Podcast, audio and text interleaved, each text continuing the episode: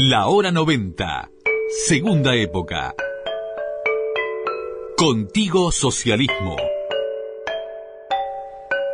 Desde 2003, un programa del Partido Socialista, Frente Amplio. Esa es mi revolución, llenar de amor mi sangre si reviento, que se esparza en el viento el amor que llevo dentro.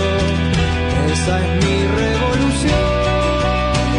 llenar de amor mi sangre si reviento, que se esparza en el viento el amor que llevo dentro. Hoy la pelea que doy es quererme más. Hola, hola, oyente, familia de la hora 90, bienvenidas, bienvenidos todos una vez más a la comunicación. Un fraternal saludo y abrazo al comienzo del programa de radio de las y los socialistas a través de PS Radio Online para Uruguay y el mundo. Y también a través de de Spotify, multiplicando entonces nuestros contenidos. Un saludo muy especial, como siempre, a las compañeras y compañeros socialistas y frente amplistas, departamentales del PS y el Frente Amplio, centros socialistas de todo el país, grupos hermanos del Frente Amplio y hombres y mujeres de buena voluntad que están a esta hora y en cualquier momento sintonizando la hora 90. Hoy pude ver quién soy, conocerme más. La hora 90. Y al comienzo de nuestro programa les decimos que la Comisión de Diputados que está analizando el proyecto de ley urgente consideración terminó de recibir a las diferentes delegaciones y en las próximas horas se acordarán las modificaciones y este jueves se comienza a votar a nivel de comisión. Desde el oficialismo se asegura que el proyecto rondará los 470 artículos y aseguran que la oposición votará cerca del 50% del proyecto. En este contexto y con esta realidad recibimos en esta hora 90 de todas y de todos al senador del Partido Socialista Frente Amplio, Daniel Olesker. Daniel, bienvenido a la hora 90, bienvenido a casa. El ajuste impulsado por el gobierno nacional es consecuencia, según se ha estado divulgando por parte del oficialismo, de la herencia maldita de las gestiones de gobierno del Frente Amplio. ¿Qué respuesta se le puede dar a este insistente argumento? Bueno, sí, es verdad, es un insistente argumento sin ningún eh, fundamento.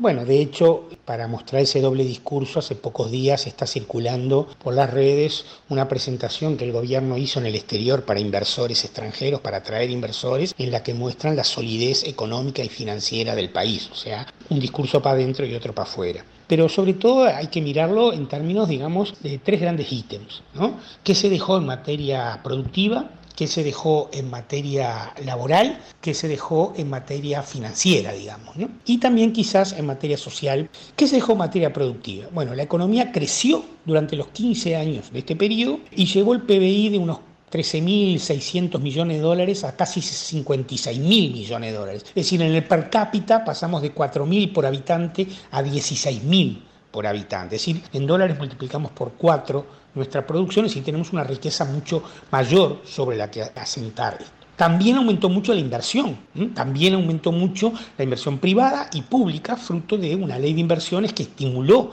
la llegada de inversores, lo que ahora pretenden hacer con esta presentación que yo comentaba el gobierno nacional. Inversión privada que creció mucho en el sector del comercio, en el sector de los servicios, en particular en el turismo, que creció mucho en el sector forestal, en el sector agropecuario, en el sector industrial, etcétera, etcétera. Y también creció mucho el consumo porque, y ahora voy al segundo bloque, porque creció mucho el ingreso de los hogares. ¿Y por qué creció el ingreso de los hogares? Porque en los hogares viven básicamente de salarios y jubilaciones. Y en estos 15 años el salario real creció al mismo ritmo que el producto, creció más o menos un 65%, la jubilación es igual, pero además aumentaron muchísimo, arriba de 100%, los salarios mínimos y las jubilaciones mínimas, los salarios del comercio, los salarios rurales, los salarios domésticos, que son los que más tienen tienen efecto sobre el consumo. Así que desde el punto de vista de la sostenibilidad de la trama empresarial, ya no solo la que exporta, sino la que vende para el mercado interno, las políticas laborales fueron absolutamente congruentes con ello. Y por otro lado, se deja una situación de endeudamiento absolutamente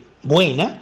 El país debía 105 puntos de su producto, o sea, debía más de un año de su producción cuando asumió el frente y hoy debe 64%, una cosa así, es decir, dos terceras partes, pagaba 6 puntos del producto en interés de la deuda y hoy paga menos de 3, tenía casi 80 y pico por ciento de su deuda en moneda extranjera, o sea, cualquier efecto cambiario lo mataba y hoy tiene la mitad de la deuda en moneda nacional, tenía menos de 3 mil millones de dólares de reservas internacionales, hoy tenemos 15 mil, y a su vez tenemos préstamos contingentes que el gobierno está usando, dicho sea de paso, para poder enfrentar eventuales situaciones críticas como la que estamos pasando ahora con la pandemia por 2.200 millones de dólares. O sea, herencia maldita, nada. Daniel, el expresidente de la República, Tabaré Vázquez, llamó hace pocas horas al Frente Amplio a usar todos los mecanismos, como el referéndum o recolección de firmas contra la ley de urgente consideración. ¿Cómo observás estas afirmaciones? Pues hace un tiempo este, varios de los senadores que integramos la bancada de gobierno y también dirigentes importantes del secretariado y la mesa política del frente habían hecho esta alusión de que no podíamos privarnos de ninguna herramienta para enfrentar a la ley de urgente consideración. ¿no? Una ley que, como he dicho reiteradas veces, es una ley desestatizadora, es una ley concentradora, es una ley represiva, es una ley antipopular, una ley que quiere instalar el modelo DARC como hemos llamado en el documento que el partido ha sacado en el día de ayer, digamos, como resumen de su debate sobre la luz. Por lo tanto, no hay nada que esté fuera, digamos, de nuestro alcance para poder impedir que las consecuencias reales sobre la gente de este modelo se vengan encima. Consecuencias reales en el plano represivo, en el plano de la criminalización de la protesta, en el plano educativo, transformando a un sistema de educación pública en un sistema que da lo mismo lo público que lo privado, en lo que se refiere a las empresas públicas, en lo que se refiere a la inclusión financiera, permitiendo la evasión y el lavado de activos con mucha más fuerza, digamos, a partir de la LUC, permitiendo a los colonos vivir fuera de su tierra, es decir, una enorme cantidad de aspectos negativos sobre la vida de las personas. Entonces, cuando la ley se apruebe, habrá que evaluar en el frente todos los mecanismos posibles para enfrentar esta ley, sobre todo los capítulos más duros que ella tiene. Y el referéndum claramente es una estrategia que el Uruguay tiene, que hemos usado además en muchas oportunidades, para enfrentar este modelo regresivo que se intenta imponer. Yo creo que es parte de la evaluación que la, estructura del frente tendrá que hacer, pero solo tiene sentido si el frente convoca a todas las organizaciones sociales y populares, digamos, muy golpeadas por esta ley, organizaciones sindicales, ni hay duda, organizaciones cooperativas, organizaciones de vivienda, organizaciones vinculadas a los derechos humanos, organizaciones vinculadas a los aspectos, digamos, de género, organizaciones vinculadas a otras áreas de la sociedad. Es decir, hay que convocar a un gran movimiento social y político que ponga, digamos, el enfrentamiento a la LUC como lo ha puesto la movilización del PCNT de la otra semana, que fue muy, muy importante, más aún.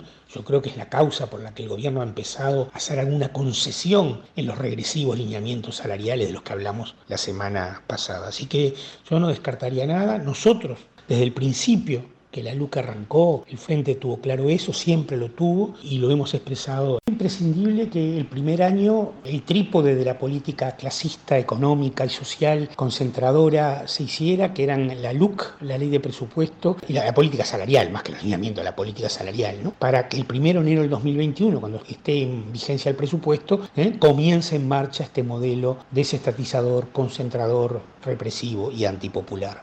No tengo, como decía al final, es que no tengo elementos para decir si la coalición va a durar más de un año, si no va a durar. Creo que aunque durara más de un año o no durara, repito, no tengo elementos y no, no, no me parece que sea una cuestión que haya incidido en la decisión de que el primer año el trípode, la LUC, la ley de presupuesto y la política salarial, sí o sí tienen que generarse para crear las condiciones para la recuperación capitalista empresarial en base a la caída del costo del, trabajo. La Sociedad Interamericana de Prensa advierte que un artículo de la Ley de Urgente Consideración atenta contra la libertad de expresión y sobreprotege a la policía. Bueno, son tantas las áreas temáticas que abarca la Ley de Urgente Consideración que lógicamente también puede afectar en diversos terrenos, ¿no es cierto? Sí, es muy claro, Gustavo, que todas las organizaciones que vinieron a presentar aquí cuestionaron el carácter represivo, el carácter carcelizador frente a penas alternativas, el carácter de inflación de penas, el carácter de mayor poder al procedimiento policial,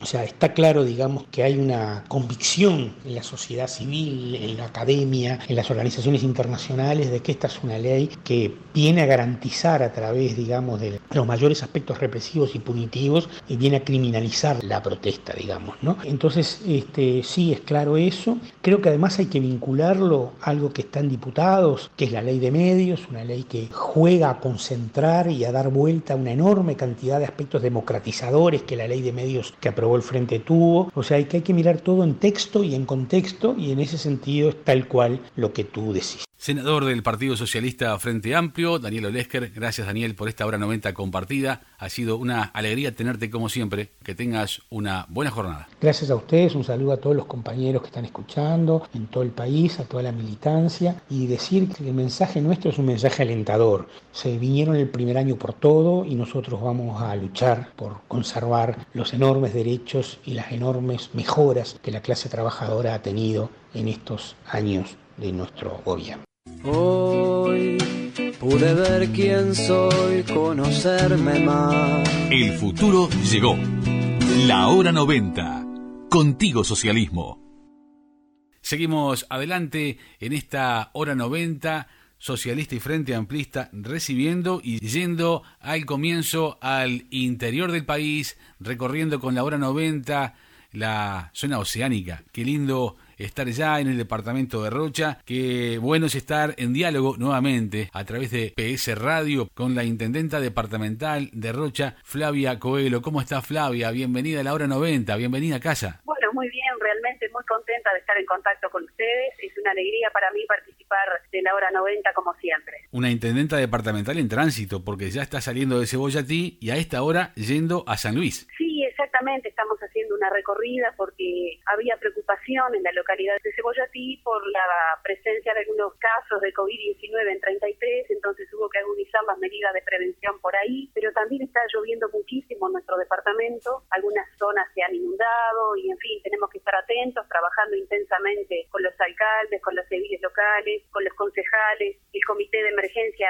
también monitoreando toda la situación, porque se superponen una serie de cosas, ¿verdad? La emergencia sanitaria, la situación entonces hay que recorrer, hay que andar y estar junto a la gente, que es algo imprescindible para renovar la confianza de la gente en el gobierno departamental de Rocha. Y estos problemas confluyen en una relación directa, como siempre es elogiable cuando se dio por primera vez, ¿no? La coordinación del segundo y tercer nivel de gobierno y también, bueno, el gobierno nacional pendiente, ¿no? Sí, una muy buena coordinación. Yo creo que eso le ha dado seriedad a nuestro país porque vemos el ejemplo de Brasil, ¿verdad? Donde el presidente tiene un mensaje y los gobernadores tienen otro. Es una realidad, una política muy heterogénea y el resultado está a la vista. Y me parece que Uruguay ha mostrado otra cosa. Ha habido una buena relación entre los ministerios y los departamentos en general, sobre todo los departamentos fronterizos. Tenemos una fluida comunicación, hemos sido atendidos, pero también tenemos algunas otras particularidades al margen de la emergencia sanitaria, que son las dificultades económicas, donde ahí sí el gobierno departamental es realmente quien está haciendo frente a estas dificultades junto a los vecinos con un plan de emergencia alimentaria creado inmediatamente en el mes de marzo, que supuso una redirección, una reorientación de los gastos, una replanificación para atender el problema prioritario que es que todo el mundo tenga el alimento en su casa, ¿verdad? Pero también la postergación de algunos vencimientos de tributos, la exoneración de la tasa de higiene para el sector hotelero de todo el departamento, son este, empresarios vecinos que están todo el año haciendo sus aportes y generando empleo. Y bueno, tenemos que ir al auxilio de ese sector también con grandes dificultades, pero el gobierno departamental está en buenas condiciones para enfrentar estas adversidades con tranquilidad. Y hemos extendido nuestro plan de emergencia alimentaria hasta la finalización del periodo para darle tranquilidad a miles de rochenses que hoy están concurriendo a los comedores municipales o recibiendo canastas de alimentos o son usuarios de nuestra tarjeta, la tarjeta Rocha Siembra Solidaridad. Flavia, y tras este, tú lo decías recién, brote de COVID-19 en 33, preocupante, obviamente. Las autoridades sanitarias ponen especial atención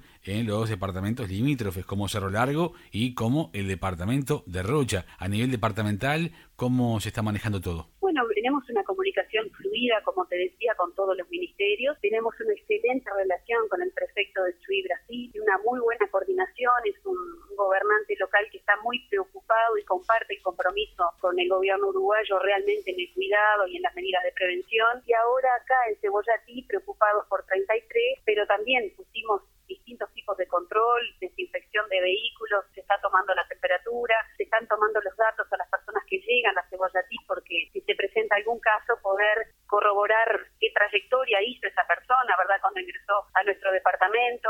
En fin, hay un compromiso muy grande de la población, de todas las instituciones en general. Tenemos una vulnerabilidad grande porque somos un departamento fronterizo y tenemos la aduana de Chuy, la de Barra de Chuy, la de 18 de julio. En las tres tenemos puestos de control, pero claro, si no hay un compromiso de la población, eso puede propiciar una situación negativa. Por ahora venimos muy bien, pero cuidando mucho el territorio, recorriendo todo el tiempo, llamando a la población a, tomar conciencia, a continuar con las medidas de prevención. Esto no ha pasado, a pasar, pero todavía lo tenemos ahí y bueno, tenemos que estar realmente muy atentos. Eh, Flavia, tú bien decías hace un instante en la hora 90 que evidentemente, y no es novedad, el problema del COVID-19 ha acarreado una crisis a nivel sanitaria, pero también social y económica. En ese sentido, en el marco del último Congreso de Intendentes, se había presentado una iniciativa que busca apoyar a los territorios impactados por la emergencia sanitaria a través del proyecto Fortalecimiento de la Descentralización Política y Desarrollo Territorial con Equidad, cofinanciado por la Unión Europea y la Agencia Nacional de Desarrollo ANDE. Este fondo se va a instrumentar ¿De qué forma? A través del gobierno departamental de Rocha y los municipios. Bueno, en realidad es una iniciativa que ayuda mucho. Son hasta 50 mil dólares por emprendimiento que puede verse favorecido con este fondo, pero realmente nosotros necesitamos algo que nos apoye en la atención de la emergencia, ¿verdad? Porque uno tiene que prepararse con un determinado tiempo, la emergencia nos pasa por encima. Por eso nosotros estamos en la ruta en este momento y estamos con un plan de emergencia desde el día 20 de marzo aproximadamente a una semana de la declaración de emergencia sanitaria. Esas medidas creo que contribuyen, pero no favorecen a toda la población y justamente los más vulnerables necesitan otra salida. Son aquellos vecinos, aquellas vecinas que ya no pueden pagar el agua, no pueden pagar la luz, no pueden pagar el teléfono, se están quedando sin internet. Entonces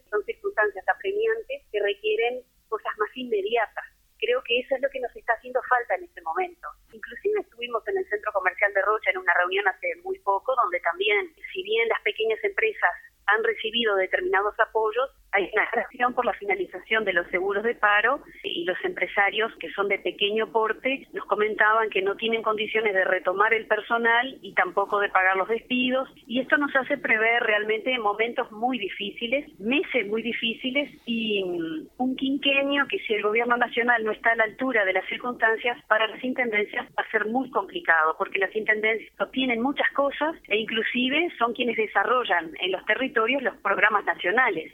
Son el sostén muchas veces de los hospitales, de las policlínicas, tienen que colaborar con el Ministerio del Interior, con las autoridades de la educación, tienen que proveer de muchas cosas para que los ministerios funcionen. Si se debilitan los gobiernos departamentales, se avecinan tiempos realmente muy difíciles y estas cuestiones se están negociando en este momento en la Comisión Sectorial de Descentralización junto con OPP para presentar la propuesta del Congreso de Intendentes al Poder Ejecutivo, lo cual va a ser determinante realmente porque va a determinar qué porcentaje de el presupuesto nacional va a venir para las intendencias en el próximo quinquenio. Es un momento clave en las negociaciones. Donde hay que dejar muy en claro que los gobiernos departamentales son clave para la reactivación de la economía, ¿no? Sin ninguna duda, y son la primera puerta que tiene la ciudadanía para pedir ayuda.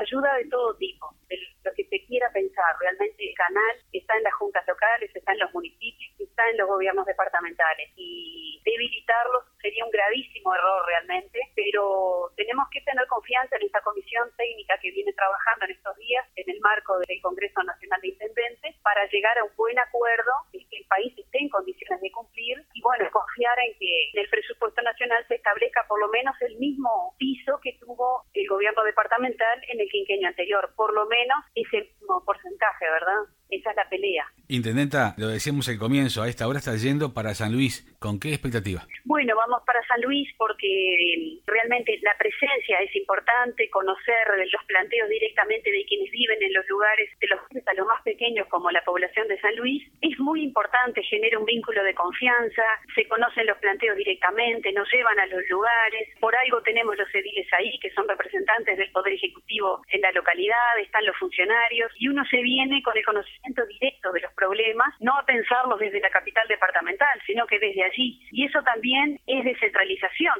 Más allá de que uno tiene la figura del alcalde, bueno, pero hay que ir al municipio, hay que recorrer con el alcalde, el alcalde tiene que venir aquí, que ver una interacción importante, una dinámica a la que acá en Rosa realmente estamos acostumbrados y en estos momentos que son realmente de dificultad y a veces de miedo también porque existe el miedo al contagio, la gente es pánico, este, y la presencia, la ayuda y los recursos, cuando uno los hace llegar, dan tranquilidad, confianza y renuevan la confianza, diría yo.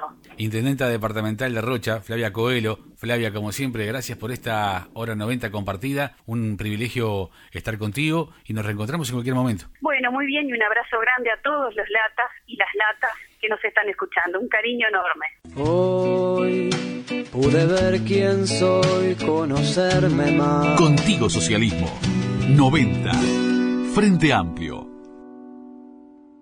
Y en estos minutos finales de esta hora 90 socialista y frente amplista, seguimos recién en Rocha, antes en Montevideo. Por último, es un buen momento para ir al departamento de Artigas. Nos convoca una candidatura. Las elecciones del 10 de mayo fueron pospuestas, sí, y nuestro país entró en un letargo, sin dudas provocado por la pandemia de coronavirus. Los 19 departamentos que intentan seguir avanzando en las candidaturas departamentales y municipales y elegir a sus representantes. Y ya en Artigas, como decíamos, es un buen momento para recibir a un eh, querido compañero, un hombre socialista, un hombre frente amplista, un hombre que ya fue secretario general de la Intendencia Departamental de Artigas, cuando la hazaña del triunfo de la izquierda llegó al norte del país, y para profundizar la hazaña está Luis Gerardo García, trabajador desde los 15 años de edad, que se está postulando a la Intendencia Departamental por el Partido Socialista. Luis Gerardo, bienvenido a la hora 90, ¿cómo estás? Bienvenido a casa. Bueno, un gusto desde Artigas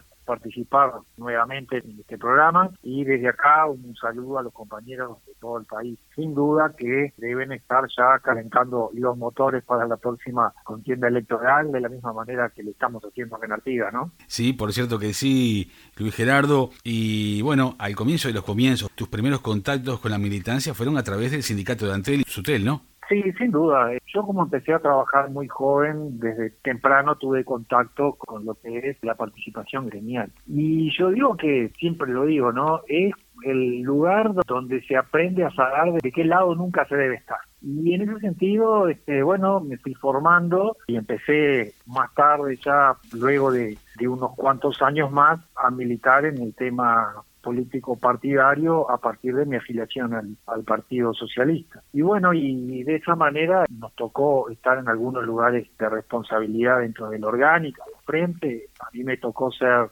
delegado de las bases al plenario nacional del Frente Amplio, por algunos años estuve ocupando también la presidencia del Frente Amplio. Y bueno, luego nos tocó el pasaje en el año 2005 por la Junta Departamental, en la cual con el compañero Omar Alves fuimos civiles, y luego en el año ya 2010 en un acuerdo que integramos con el espacio 609 y otros sectores, bueno, me tocó estar como suplente de Patricia Ayala y también en la Secretaría General, ¿no? Y ahora, bueno, estamos representando un acuerdo también que hicimos en Artigas, donde está la lista 90, la 609, la lista 2121, el Partido Demócrata Cristiano y algunas otras listas departamentales, donde está la lista 2112, la 205, la 59. Entonces creemos que tenemos muy buena chance de sacar un muy buen resultado. Aspiramos, obviamente, a ser los más votados. De esa manera estamos arrancando la campaña, que si bien hemos estado bastante quietos últimamente, por las razones que todos sabemos, de a poco las cosas se van ajustando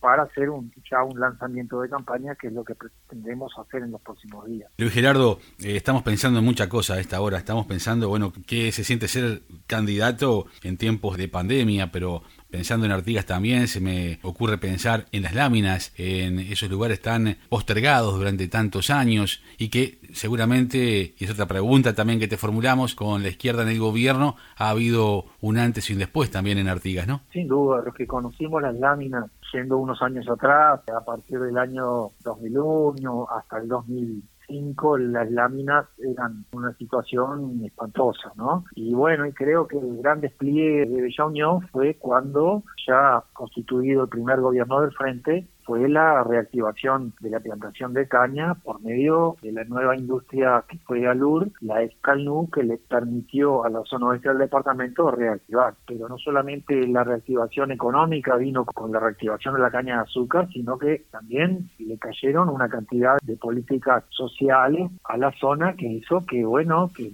mejorara la situación de la gente justamente la más desprotegida. Las láminas es un ejemplo. Las láminas eran una cantidad de ranchos que se llamaban justamente las láminas porque estaban hechos con láminas, muchas de cartón, muchas de eucaliptus, y hoy tiene una realidad absolutamente distinta. Ni que hablar de las construcciones de viviendas que se hicieron en la zona, sino también con los servicios que llegaron a la zona, con toda la infraestructura que se montó alrededor del barrio. Y bueno, y eso la gente de Unión lo valora, lo agradece, y bueno, y eso es parte de uno de los mejores avances que se ha logrado con, la llegada del gobierno nacional del Frente Amplio a partir del año 2005. Y ahora la izquierda con un candidato socialista quiere repetir en momentos en que hay un espíritu de solidaridad muy grande por estos momentos tan difíciles, en esta época de pandemia, hay eh, solidaridad y transparencia para ofrecer en el norte del país. Sin duda, nosotros en este momento estamos ya culminando lo que es programa de gobierno departamental del Frente A.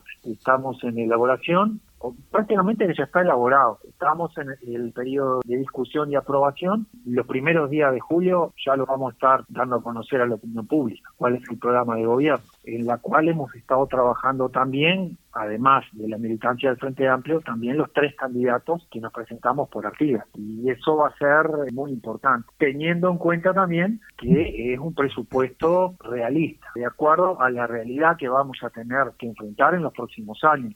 Recordemos que todas las finanzas departamentales, pero también la recaudación del gobierno nacional se puede llegar a ver armada ahora en el año 2020 y 2021 y más. Por lo tanto, estamos elaborando un presupuesto que sea viable y que sea absolutamente realista. Hablando justamente en el día de ayer, ya una información que aprovecho para, para colectivizarla, nosotros con el Frente Amplio y con los tres candidatos del Frente le pedimos entrevista al actual gobierno departamental, manifestándole la preocupación que existe, que es una preocupación que debe existir en todos los candidatos de todos los partidos lo que pueda suceder con las partidas nacionales del gobierno nacional a las intendencias. En ese sentido, bueno, los intendentes, los actuales intendentes del Frente, también ya elaboraron un documento, el cual lo presentaron al Congreso de Intendentes para ser aprobado, porque recordemos que una situación bastante atípica, a los intendentes que les toca negociar con el gobierno nacional el presupuesto para las intendencias, de las partidas que se vuelcan a las intendencias, son los intendentes salientes, no los intendentes entrantes, debido al cambio de las elecciones departamentales. Entonces, ¿qué pasa? Nosotros vemos con preocupación algunos trascendidos y algunas señales que se han dado por medio de OPP que las partidas a las intendencias puedan verse afectadas a la hora de la elaboración del presupuesto nacional. Eh, por lo tanto, nosotros le pedimos una entrevista al actual gobierno departamental para ver si estamos en sintonía, si la vamos a pelear para que esa partidas no sean recortadas, justamente para asegurar un mantenimiento real de lo que son las transferencias del gobierno nacional a las intendencias, que ya de por sí por ejemplo, las partidas que vienen por el artículo 214 de la Constitución, que es un 3,33 de todos los ingresos al gobierno nacional, ese 3,33 se vuelcan a todas las intendencias. Después tenemos otras partidas, como la del 214, que son las que, que vienen para el Fondo de Desarrollo del Interior, que también se vuelcan, que se calculan en base a los impuestos, a todos los impuestos nacionales que se recaudan y se, bueno, vuelcan a las intendencias, todo hace prever que esos impuestos van a disminuir, que va a haber una menor recaudación. Por lo tanto, en la medida que se mantengan esos porcentajes, aunque se mantengan los porcentajes en las partidas, sabemos que la recaudación se va a ver comprometida. Lo mismo va a pasar con las intendencias departamentales. Ya están teniendo una menor recaudación y en la Intendencia de Artigas más de la mitad de los ingresos son de las partidas que vienen del gobierno nacional, sería nefasto que se recortaran algunas de esas partidas. Por lo tanto, bueno, en estos días estuvimos analizando el tema y bueno, y los intendentes del Frente Amplio actuales presentaron una propuesta al gobierno nacional porque la comisión de descentralización debe que, se compone también con el Congreso de Intendentes tiene que laudar antes del 31 de agosto este tema para ser presentado al presupuesto nacional. Y bueno y, y ese motivo de nuestra preocupación debe ser el motivo de la preocupación de todos los candidatos de todos los partidos que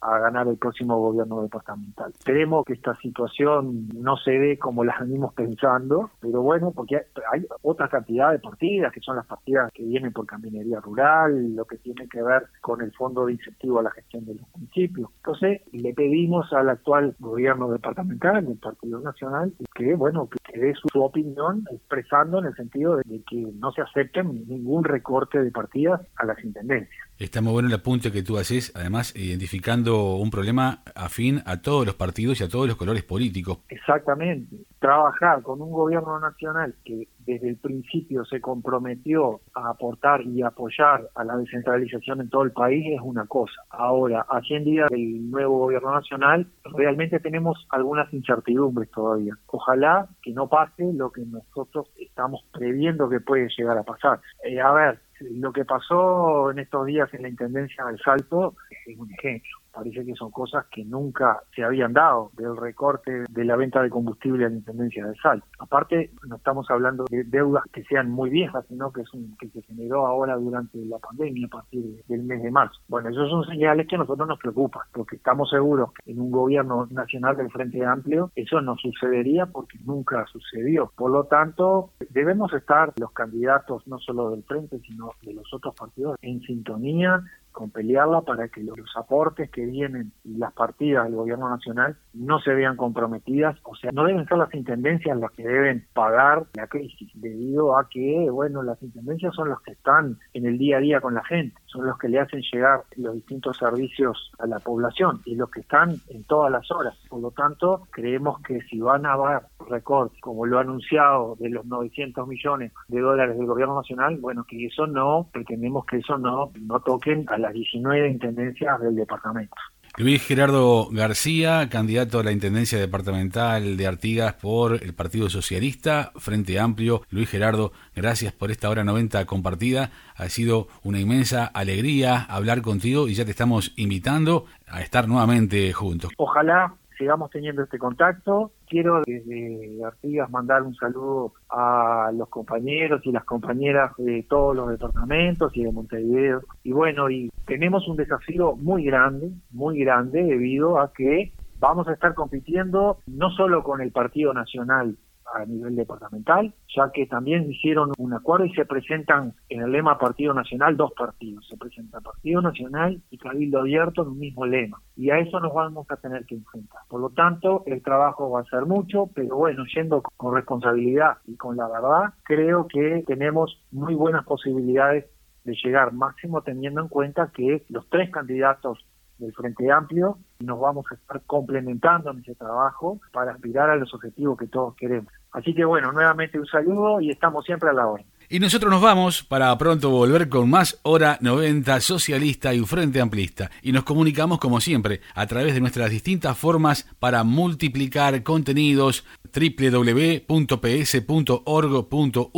con nuestros canales de comunicación PSTV en Facebook, en YouTube, con el histórico y emblemático El Sol, que ha vuelto a través de su publicación digital con la hora 90, que también hace historia desde 2003 a través de PS Radio, online y Spotify para Uruguay y el mundo. Queridas, queridos, gracias por estar como siempre, con Corazón Socialista y con la 90 en el corazón. Esta es mi revolución, llenar de amor mi sangre y